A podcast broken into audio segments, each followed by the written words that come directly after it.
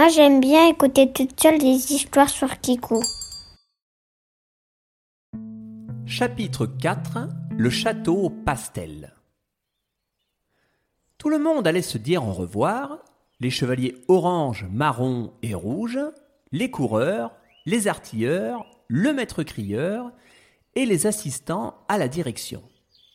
Mais juste avant que notre héros orange ne reparte, l'ingénieur royal lui tapa sur l'épaule. Ah, mais brave chevalier, restez donc. Ce serait un honneur de bavarder un peu plus avec vous. Euh, qui plus est, j'ai ouï dire que nous étions tous conviés au château de la princesse du printemps. Allons-y, prestement. Et l'équipage du convoi se mit en route pour entrer dans la cité officielle du royaume du printemps. Cette dernière était surnommée la Cité fleurie, et lorsqu'on se retrouvait à en parcourir les rues, on comprenait pourquoi. Les murs, les toits, les fenêtres, tout était tapissé de fleurs et d'arbres. Les habitants avaient tous la main verte et entretenaient les lieux comme leur propre jardin. C'était une explosion de couleurs à chaque coin de ruelle. Puis, les héros arrivèrent au château. Celui-ci portait le nom de château pastel. Il était couvert de glycine, de lilas, de rosiers et de pivoine. Les nuances des coloris balançaient entre du mauve, du rose, du orange pâle et du blanc, et l'ensemble était aussi apaisant que le parfum délicat dégagé par les fleurs. À l'entrée du bâtiment attendait un page qui accueillit le groupe et les invita à le suivre. Il les amena à l'arrière du château, dans un grand jardin, où une vingtaine de personnes attendaient. Il y avait des tables disposées çà et là, et des guirlandes de lanternes et de fleurs. À côté d'un cours d'eau, sur une petite estrade de bois, trônaient deux individus tout en armure. Il s'agissait du chevalier bleu roi et de la chevaleresse vert impériale. À côté d'eux, un homme se tenait droit comme un i, avec à la main un corps en cuivre. Ce dernier annonça l'arrivée de nos héros. Et voici le groupe du convoi. Et comme en réponse à ces mots, le chevalier bleu quitta son home. C'était le roi en personne. Le roi Laïr le huitième, dit Laïr le juste, grand monarque du royaume d'Anjulia. Eh oui, c'est moi.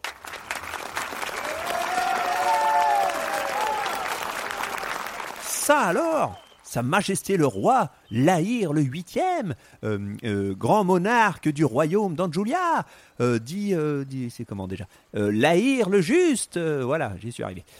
je ne savais pas que vous nous aviez accompagnés tout au long du voyage. c'est un grand honneur. Le chevalier faillote avec le roi. Mais même pas vrai.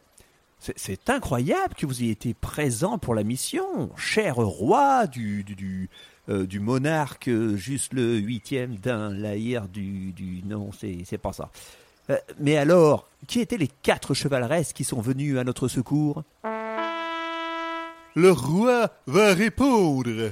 Eh bien, mon ami Orange, le roi répond. Voyez-vous, les quatre chevaleresses le roi se lève. Alors, euh, je disais les quatre chevaleresses. Le roi euh, se dirige vers une table. Bah, c'est bon, je me levais juste pour prendre un verre d'eau, là. D'accord, d'accord. Alors, les quatre chevaleresses. Bon. Eh bien, euh, figurez-vous que ce sont mes quatre filles, chacune princesse d'un royaume des saisons. La chevaleresse jaune or de l'été, la chevaleresse gris argent de l'automne, la chevaleresse blanc ivoire de l'hiver, et enfin la chevaleresse vert impériale du printemps, aux côtés de qui j'étais assis à l'instant. Quant au chevalier rouge, c'est ma grand-mère. Non. Ben non. C'est un chevalier qui est venu aider, comme vous. Seule la chevaleresse vert impériale est restée parmi nous.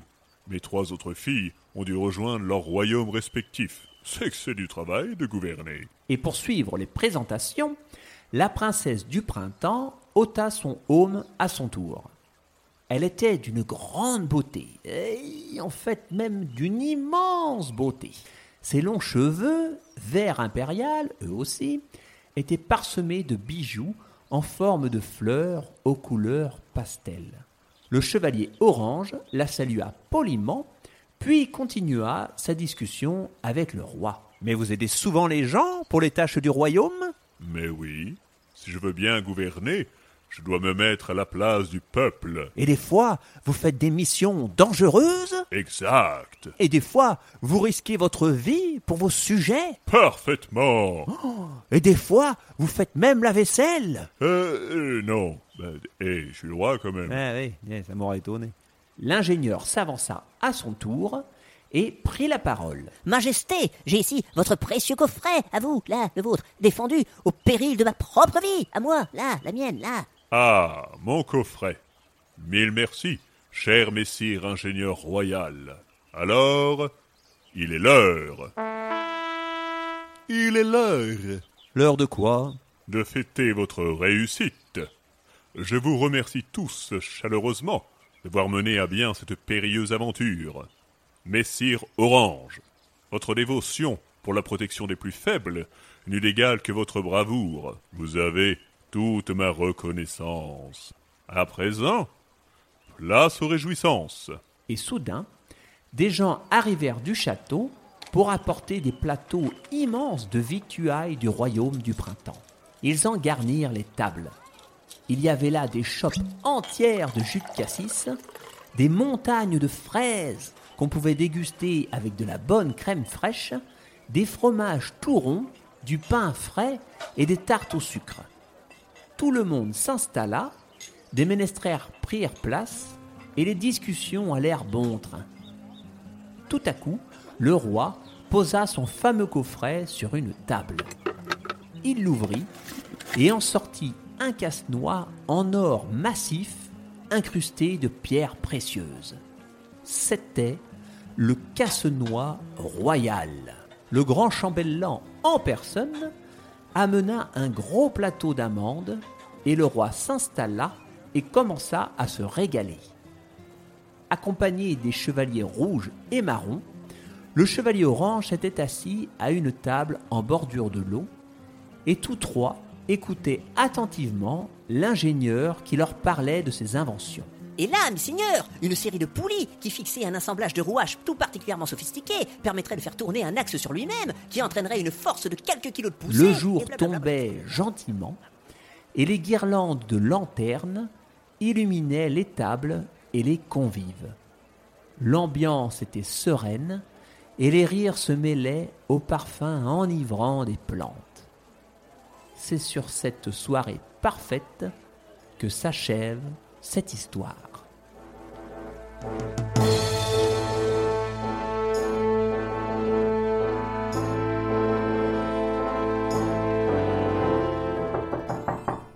Tiens, mais qui ose interrompre le générique de fin et frapper à la porte du château Orange? Presque trois mois s'étaient écoulés depuis la route de cent une lieues, et ce matin-là, le chevalier se leva pour aller ouvrir.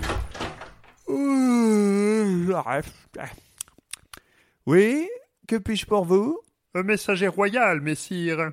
Le pays a de nouveau grand besoin de vous. La princesse blanc-ivoire de l'hiver a quémandé à son père le roi l'aide de tous les chevaliers du royaume. La princesse blanc-ivoire? Attendez, euh, cette histoire n'est pas finie? Qu'on parle déjà d'une autre? Ah bah, on dirait bien. Ah, c'est nouveau ça. Bon, alors à bientôt pour de nouvelles aventures.